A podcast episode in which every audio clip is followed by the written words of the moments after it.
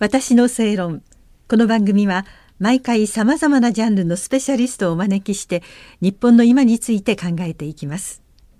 こんばんは那須恵理子です。今夜から3回にわたってお話を伺うのは東京大学名誉教授小堀圭一郎さんです。ようこそお越しくださいました。どうぞよろしく。よろしくお願いいたします、はい、簡単にプロフィールをご紹介させていただきますと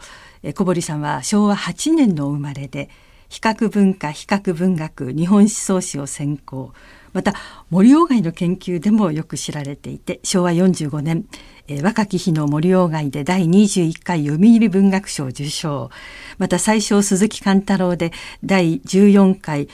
大谷総一ノンフィクション賞を受賞、え、それからあの自由と民主主義を守るために最も卓越した論人を張った言論人ということで2000年には第16回正論大賞を受賞されているという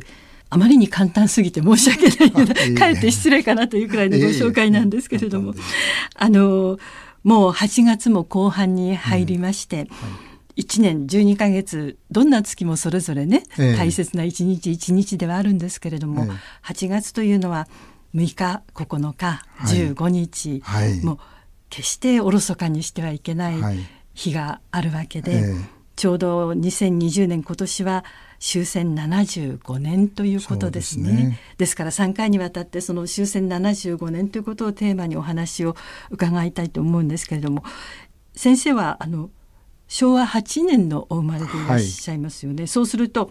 昭和20年1945年終戦の時は12歳12歳ですね小学校6年生です。はあ、どんなふうにその日を迎えたか覚えてらっしゃいますか、ええ、それはねもうあのありありと記憶しておりましてね、はい、私のあの一家が東京に生まれ育ったんですけども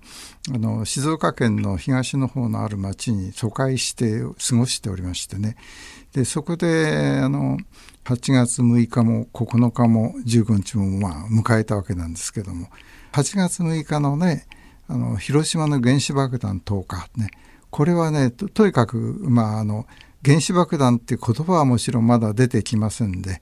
えー、広島に新型爆弾という表現でしかなかったわけですね。ですからねそれほどのなんか衝撃は受けてないんですよ。決定的な衝撃だったのが8月9日のあのソ連参戦ですね。えー、でこれはね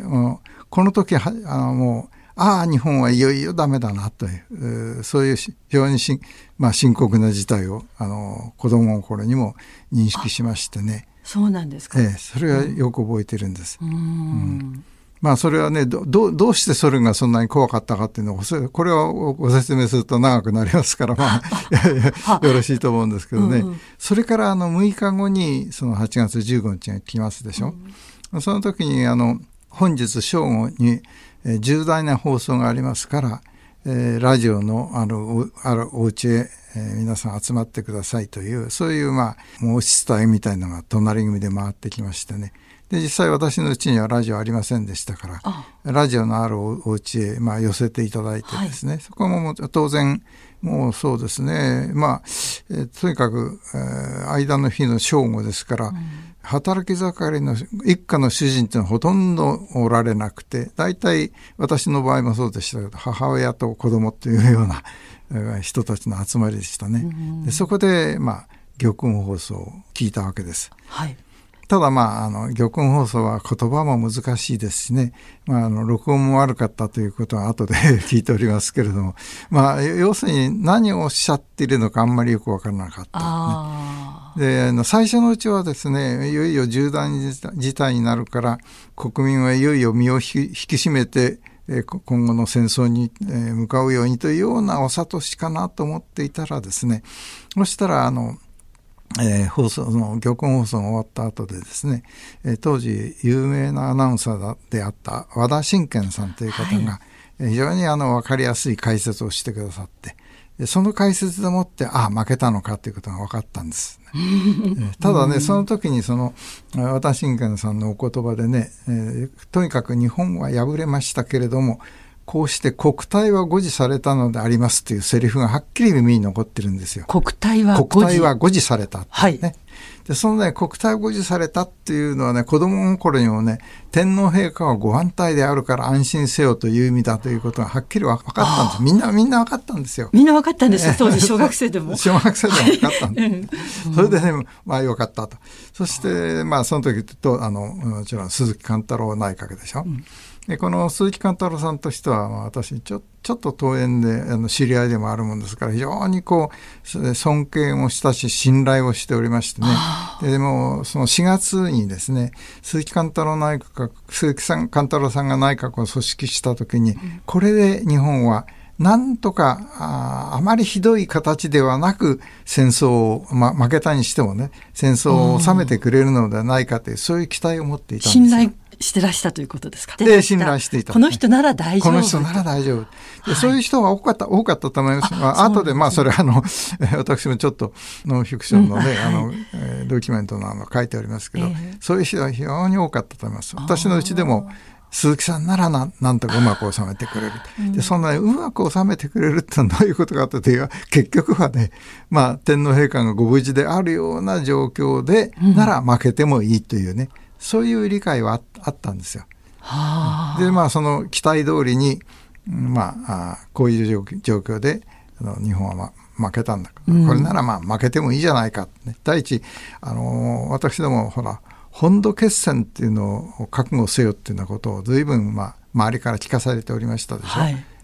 でところがね本土決戦っていうのは何かというとねちょうどあのベルリンのねあの市街戦のまあ大変なあの状況ですね、うん、あれはあの伝わってきておりますから東京がベルリンのようになるのではないかっていうねそういう恐れはみんな持っていたわけです。うん、でそれを避けることができて東京が全面廃墟にそこで市街戦が行われるような状況は避ける形で戦争を終えることができたんだ。はい負けたってまあこういう形の負け方なら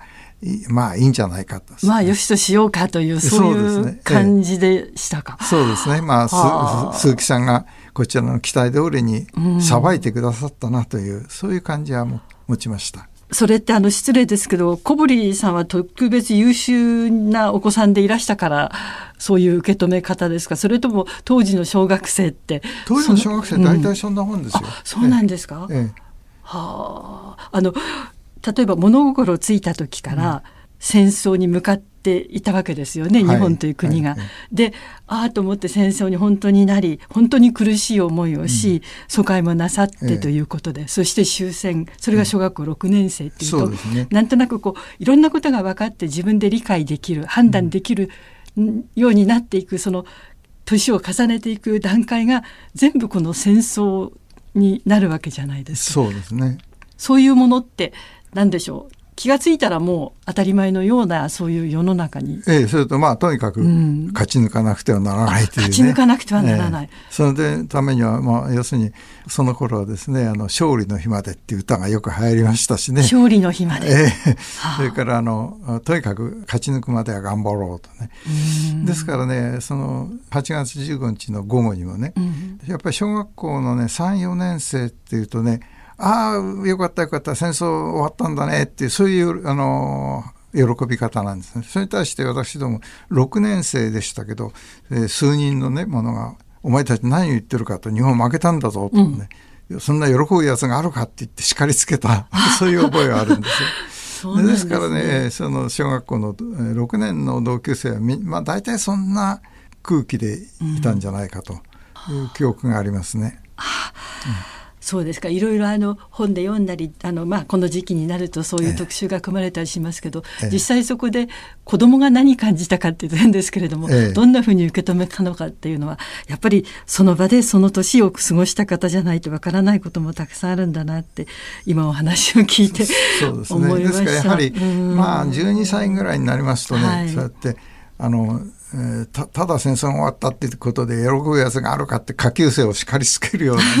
そういう空気がああありましたね。ですね、えー、次回もまた終戦75年ということでお話を伺わせていただきますので、はい、よろしくお願いいたします。こちらこそ。東京大学名誉教授小堀圭一郎先生にお話を伺いました。私の正論お相手は那須恵理子でした。